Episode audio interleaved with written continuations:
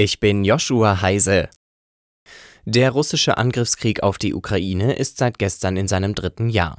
Deutschland hat nun seine humanitäre Hilfe um weitere 100 Millionen Euro aufgestockt. Damit liege die deutsche humanitäre Hilfe für die Ukraine bei einer Milliarde Euro, sagte Außenministerin Baerbock bei ihrem Besuch im Süden des Landes.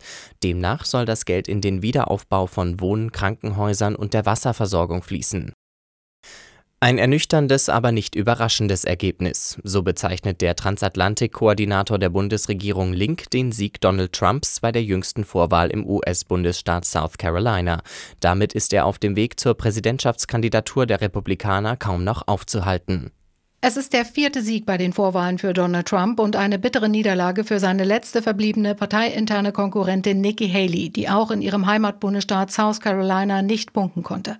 Die Ergebnisse würden zeigen, wie fest Trump seine Partei im Griff habe, sagte Außenpolitiker Michael Link der DPA. Aber auch wenn Trump die Republikaner dominiere, der Ausgang der Präsidentschaftswahlen im November sei aus heutiger Sicht noch völlig offen. Deutschland und die EU bereiten sich intensiv auf verschiedene Szenarien vor, auch auf das reale Szenario Szenario eines Trump 2.0. Diana Kramer, Nachrichtenredaktion. Am Freitag hat der Bundestag für eine kontrollierte Freigabe von Cannabis ab dem 1. April gestimmt. Nun richten sich die Blicke auf die letzte Hürde im Bundesrat. Nordrhein-Westfalen will sich im Bundesrat dafür einsetzen, dass das Gesetz später in Kraft tritt.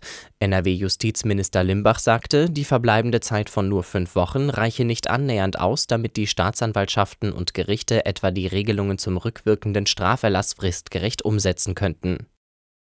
100 Jahre ist es her, dass Adolf Hitler wegen seines Putschversuches vor Gericht stand. Im Münchner Justizpalast soll ab Mai eine Ausstellung an den Putsch und den anschließenden Prozess erinnern. Die Justiz habe damals zugelassen, dass Hitler den Gerichtssaal als Bühne für seine menschenverachtende Propaganda nutzen konnte, so Justizminister Eisenreich. Hitler und mehrere Helfer hatten im November 1923 von München aus versucht, die Weimarer Republik zu stürzen. Deutschland hat ein neues Rodeltraumpaar. Julia Taubitz und Max Langenhahn haben sich am vorletzten Rodelwochenende im lettischen Sigulda den Gesamtweltcupsieg gesichert.